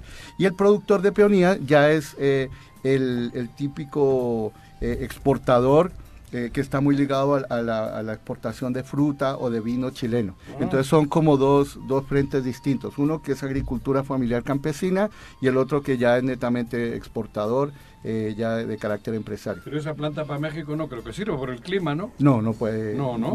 Pero para cumple- regalar, sí. Para regalar, Son sí. hermosos, Otra de las razones por las sí. cuales nos, nos encantaría, obviamente, que México y, y Cuernavaca disfrutara de peonis eh, chilenas.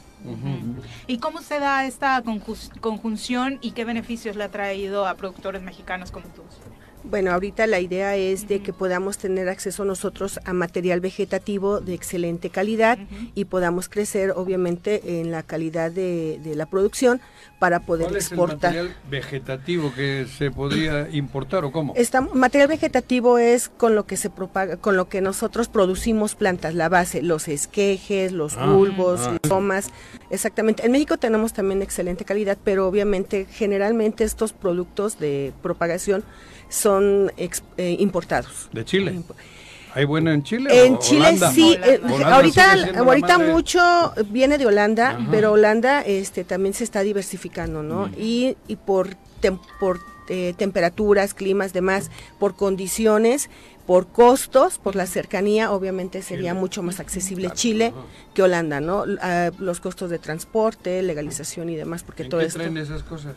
¿En En avión? ba- en- no, en barco. puede ser Sí, en barco claro. y puede ser en avión, ajá, en, Claro. en cosas más pequeñas en avión y si no por, Sí, por todo, todo- esto es una, bueno, el mayor productor de bulbos en el mundo obviamente sigue siendo Holanda, Holanda, ¿no? eh, pero como Y líder en todo el sector. Absolutamente, claro. El, el- el- el- el mayor exportador es Holanda, el segundo es Colombia, pero en el tema de material de propagación, especialmente bulbos, definitivamente Chile. Holanda. Ah, Ahora, Holanda. claro, eh, obviamente eh, ha llegado un tema que es el calentamiento global. Eh, eh, Holanda se llama los Países Bajos porque está por debajo del nivel, nivel del del mar. mar. Hay una amenaza que empiezan a perder tierras que le habían ganado al, al Al mar mar. Sí. y por otro lado están pretendiendo diversificar en otros lados. Entonces las, algunas empresas holandesas están diversificando y los bulbos que se producen durante y se venden durante el primer semestre del año a nivel mundial son bulbos holandeses, mientras que los bulbos que se venden en el segundo semestre son bulbos chilenos.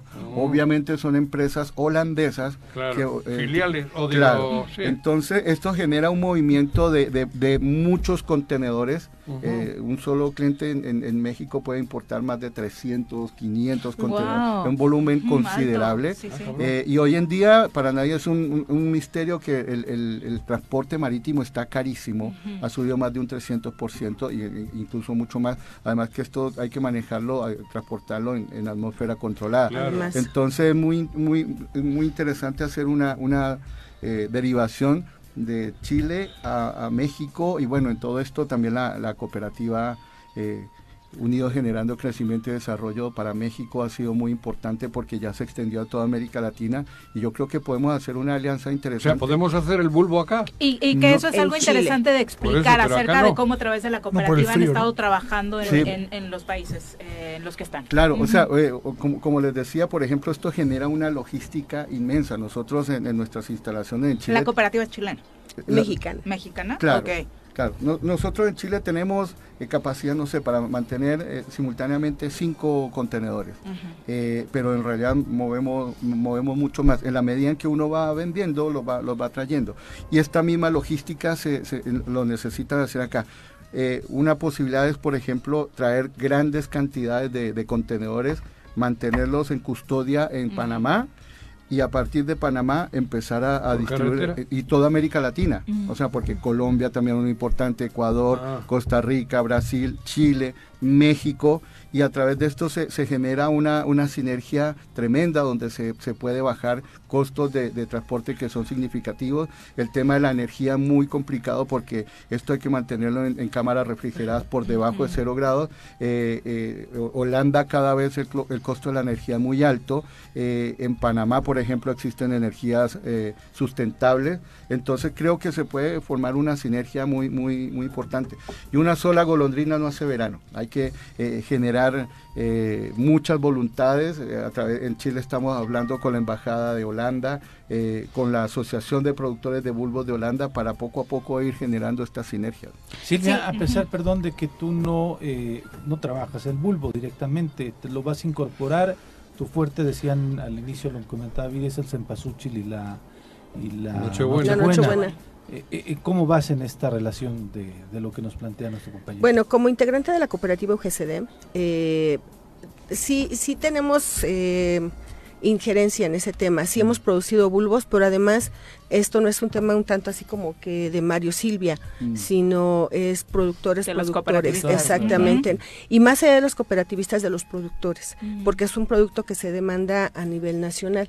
México es tiene eh, muchísimos productores, eh, Mm. no traigo el dato exacto, pero eh, Morelos es muy fuerte en lo que es en contener maceta, en maceta, planta en maceta. Pero en el Estado de México lo que es fuertísimo, toda esa parte de allá, es bulbo. Ellos trabajan mucho la flor de corte. Morelos hace flor de corte, pero en menor cantidad, Muy más en rosales.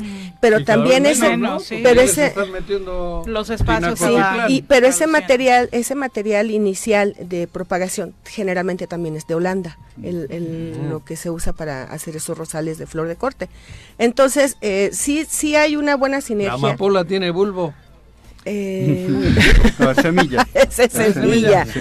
esa es semilla, Sí. esa es semilla. Preguntita.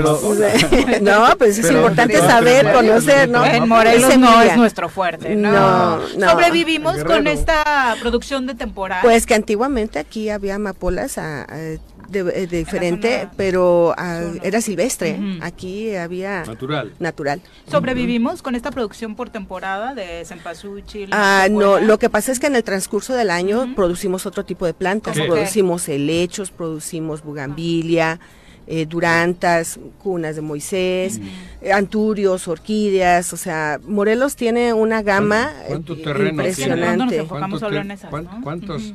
hectáreas hay trabajando en, las flores? En las flores. Morelos, no saben eso. Mm, sí, no traigo el dato Sí, a la sí. mano, perdón. El- pero cempasúchil, ¿cuándo lo representa- tienes que empezar a plantar? Ya está. Ya, Ya. nosotros lo empezamos a hacer desde julio. La Nochebuena la puedes empezar para tener un macetón de 14 pulgadas, lo haces desde febrero, marzo. Wow. Entonces Es todo un es, proceso. todo Sí, un bueno. proceso, ajá. Sí. Pero no puedes hacer nada más, eh, por ejemplo, Nochebuena, ¿no? Claro. Porque pues no sobrevives. Sí, Entonces tienes que tener cultivos alternos. Sí, y, a, a mí, y, um, sí, disculpa, a mí me, ha- me- o sea, es una de las cosas que más me ha encantado, me ha impresionado de, de- de- de la zona de Morelos, Eh, creo que es una de las zonas de mayor producción de plantas en contenedor del mundo y de hecho eh, esto ¿A qué le llamas en contenedor? en maceta, Maceta. en maceta. Ajá. Eh, y ahora, bueno, vine junto con un grupo de 14 productores de flores chilenos. que En estos momentos están acá. en- ¿Están acá? Sí, eh, aprendiendo y conociendo un poco de la, de la realidad de, de la producción de, de flores y ornamentales en, en México, específicamente en Morelos. Sí, hay, hay muchas cosas que yo creo que se pueden aprender de lo que están haciendo ustedes acá. Y seguramente después de la pandemia y con la crisis desatada a nivel mundial, ese tipo de cooperación viene perfecto para ambos, Así ¿no? es, sí, porque lo que decía Mario, ¿no? En el tipo de economía que ellos tienen en Morelos y en México en general es igual, porque podemos tener un vivero de traspatio con, no sé, 100 metros, 50 metros y puede ser productivo ¿Un para una familia. Sí, pues, puede ser invernadero, puede ser a cielo abierto, ¿Ah, sí? este, sí, sí, sí, y la familia puede ayudar a su economía No me digas. desde ahí, como en puede 100 que- metros puedes tener una producción hasta en como que 50 sirva metros, de en 50, sustento. en 50 metros puedes Sí. tener, ahí va a depender de la planta que produzcas, el tamaño de la maceta que tengas y, y el- y la rotación que tengan tus Pruébale cultivos. con la amapola, Juanje, a ver. Sí, sí. Y- aparte tenemos, obviamente, compañeros totalmente, totalmente tecnificados, ya con invernaderos que así una gotita de agua que cae por ahí se Pero mueve claro. todo, eh, eh, con hectáreas, eh, Claro. todas las hectáreas que se puedan tener. en Productores que nos están escuchando y productoras también, eh, ¿se pueden acercar a conocer más de estos proyectos? ¿Dónde? Eh, podemos eh, comunicarnos con en la Con cooperativa la secretaria de. Agricultura del gobierno del Estado, ¿no? ¡Ah, cabrón! Él cuenta los chistes en el programa. Es el payasito que traemos. Sí, tú tienes el circo, güey. Tenemos este en la cooperativa con la ingeniero Miriam Andrade, ella es la, la responsable en este momento, es la presidenta, y tenemos el teléfono 56 35 86 60 69, Miriam Andrade, UGCDEM, la cooperativa. Perfecto. Y aparte como productores, pues bueno, este tenemos diferentes agrupaciones que ya en su momento también se acercarán los compañeros a hablar, pero de manera independiente también este Perfecto. podemos empezar. Pues ojalá siga en pie y eh, viento en ¿Cuándo te popa esta cooperación. Este sábado, si Dios quiere, Allá. co- coinciden las fiestas patrias chilenas. Ah, y las Sí, mexicanas, sí, sí, sí, sí. eh, va- vamos de largo con esta fiesta. Empezamos en Con México, chi, terminamos chi, en chi. Chile. ¿Y a qué equipo le vas? No, como soy colombiano, no voy a ningún equipo. Pero en Colombia, cabrón. Ah, bueno, millonarios. Ah, mira. Gracias por acompañarnos. Muchas gracias. Gracias a ustedes por Buenos recibir. días. Muchas gracias. Son las Gracias. 8 con 35, volvemos. 8 con 37, es martes, tenemos clase de feminismo.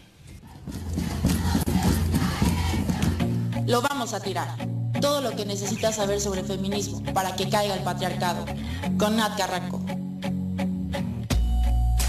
Nacheli Carranco Lechuga, muy buenos días, Muy- bienvenida. Muy buenos días, Jorge, Pepe, Viri, Juanjo. ¿Qué onda? Pues nuevamente acá, en martes, bueno. porque los últimos dos martes. ¿Qué? este, Cambiaste la agenda. Sí, porque te- tuve eventos, pero ya regresamos otra vez al martes. Oye, esta semana no trabajas. Te jodido, ¿eh? Sí, mucho porque... Dios no quiera que no escuche Raúl Sí, Israel. sí, sí, capaz que diga es que él tiene mucha credibilidad y si dice que no trabajas, no trabajas. Entonces, mira, mi corazón se rompió, mi lágrima Un sale. ataque a los- tus derechos humanos. Pues miren, el día de hoy tampoco vamos a hablar del diccionario feminista por una razón. Me parece que es muy importante hablar eh, en esta ocasión de el arte, el feminismo y las mujeres. Ay, qué bueno. Y eh, empiezo con esto porque la semana ¿Cómo era pasada, la pintora esta? Frida. Frida. pues fíjate que Creo es que como, ¿no? pues no con ella, pero bueno, justamente pero es un ejemplo de las pocas mujeres que han sido visibilizadas en el arte. Por supuesto, el, el- la carga de Frida Kahlo es impresionante en el mundo, no solamente en México.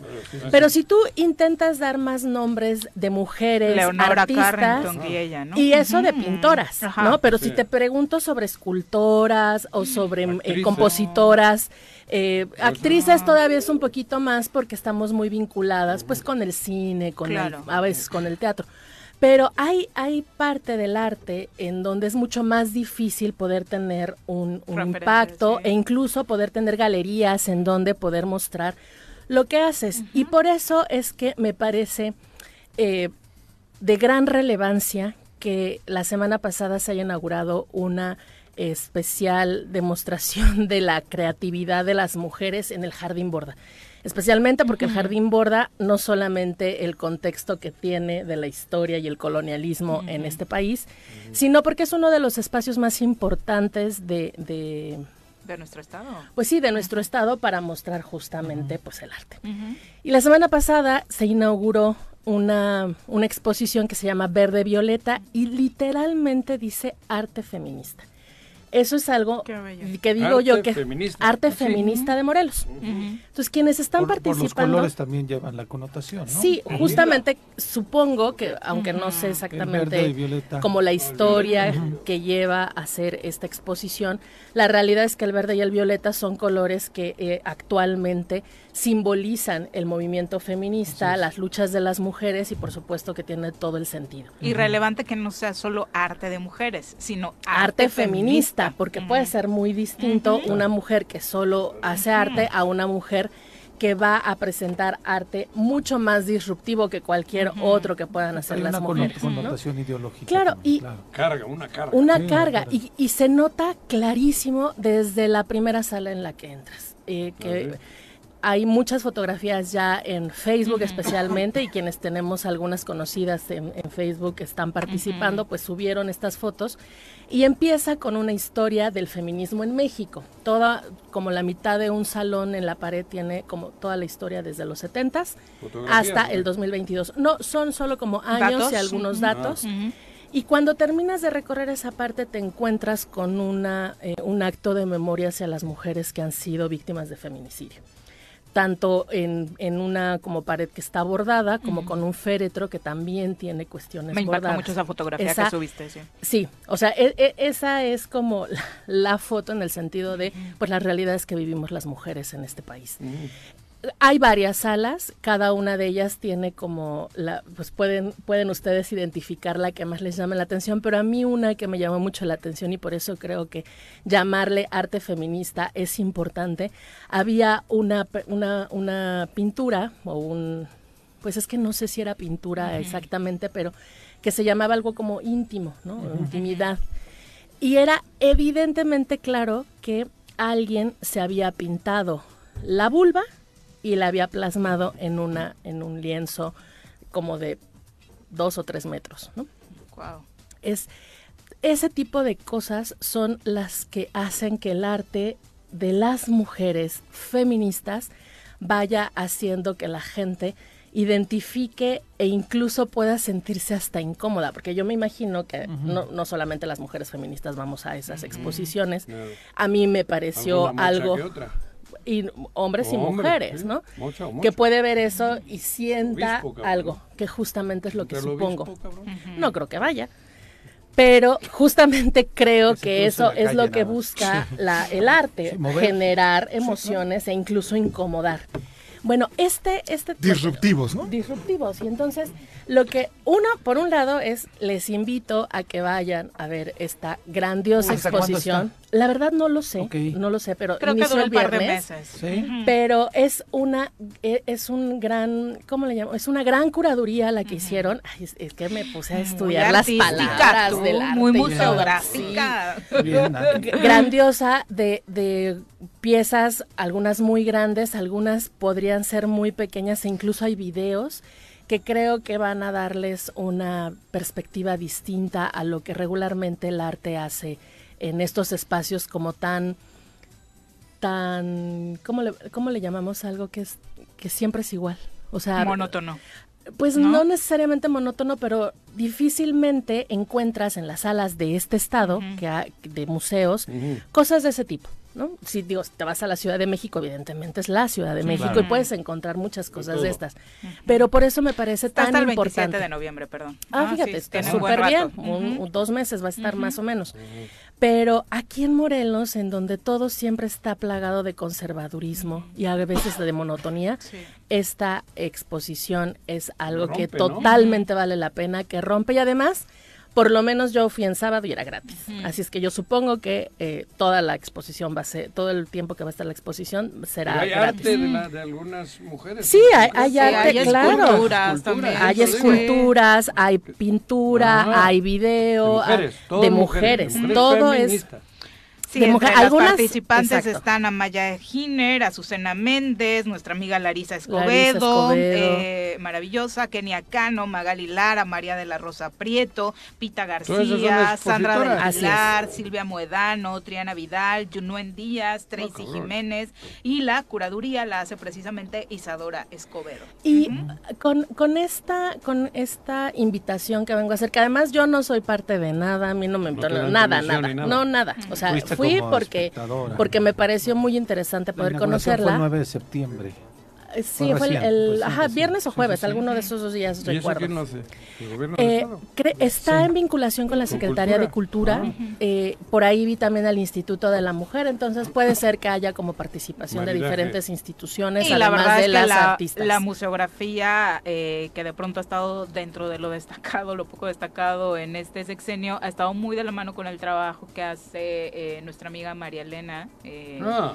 Hernández. González. González, que ahorita está en el- que en ahorita el Juan de ser Soriano, nombrada ¿no? hace algunas semanas en el Soriano, pero bueno, todo este Sí, trabajo ella lleva, museos, ¿no? ella lleva eh, la batuta, ¿no? Sí, y justamente esto da la pauta solo para que haga un, come- un comentario final. El arte de las mujeres a lo largo de la historia ha estado invisibilizado como muchas de las cosas que hemos hecho.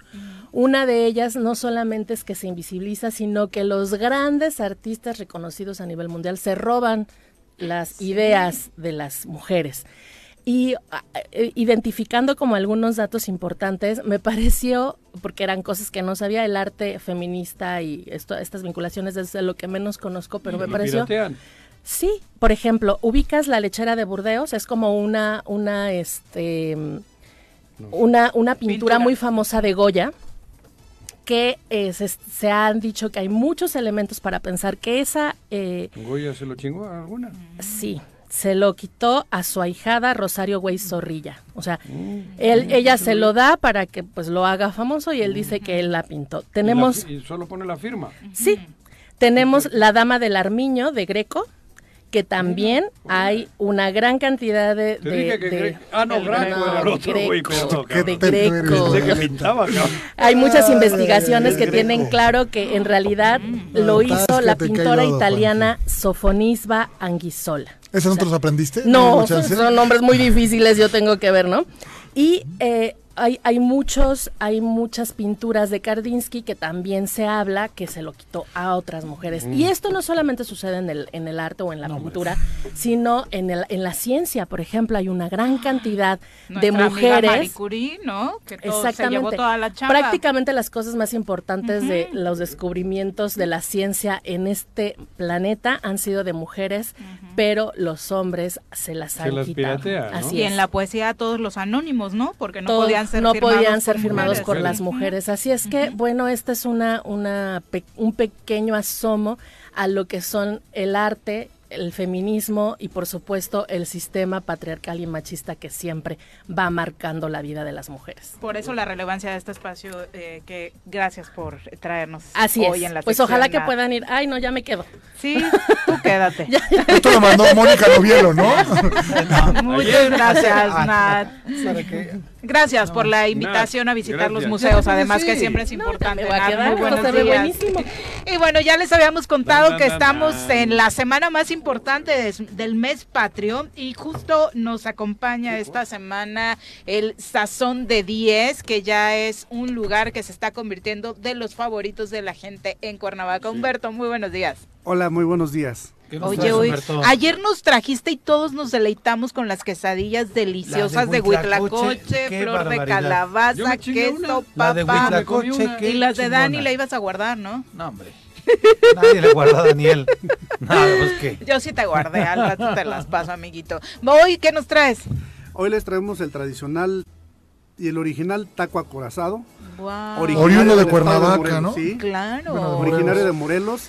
Se habla de que su origen es en Cuautla por la señora Felicita Sánchez. Mm. Y pues bueno, miren, este, Apartado el de milanesa.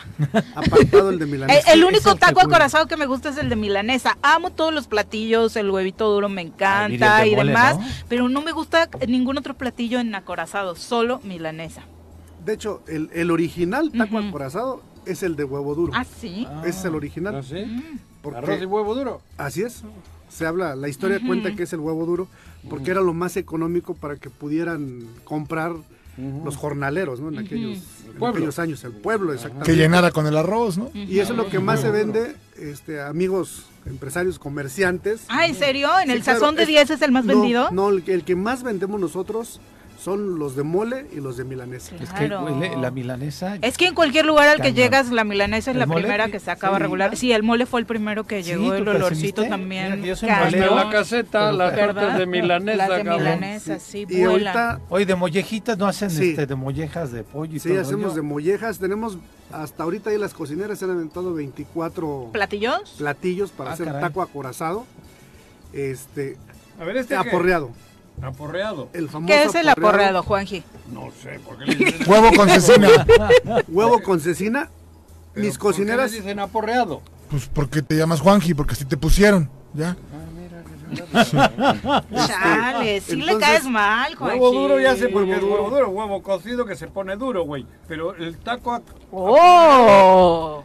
Ahí le hablan a la manera en que están ellos, según aporreando ahí el, Ah, el pues no huevo ves, con la. Ay, Entonces, nosotros. La manera en la que se machacan. Ah, pues eso, fíjate Ajá, ya. en el norte sería machaca y aquí es aporreado. Este- el aporreado es originario del estado de Guerrero. Mm. Entonces ahí se maneja salsa verde y salsa roja.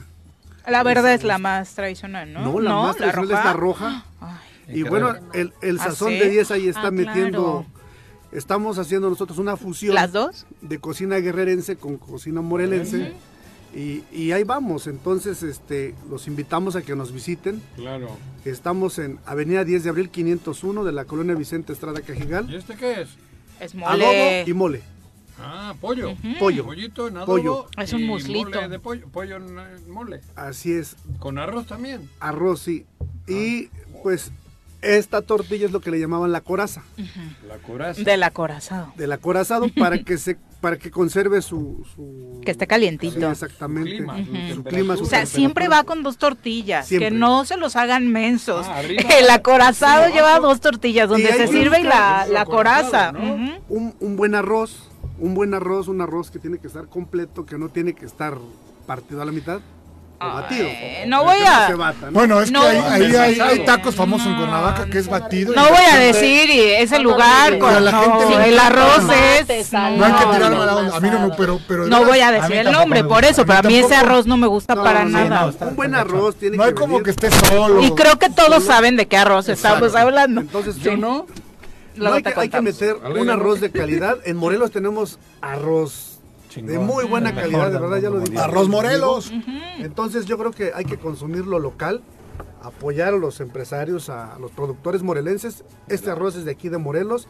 Los productos que nosotros vendemos, la gran mayoría. Los huevos. Y tus tortillas hechas a mano, que eso también es muy importante y no todos los lugares lo tienen. El- ¿Y las gallinas son morelenses? o las gallinas son morelenses, porque nacieron en Vale. Morelos, ¿no?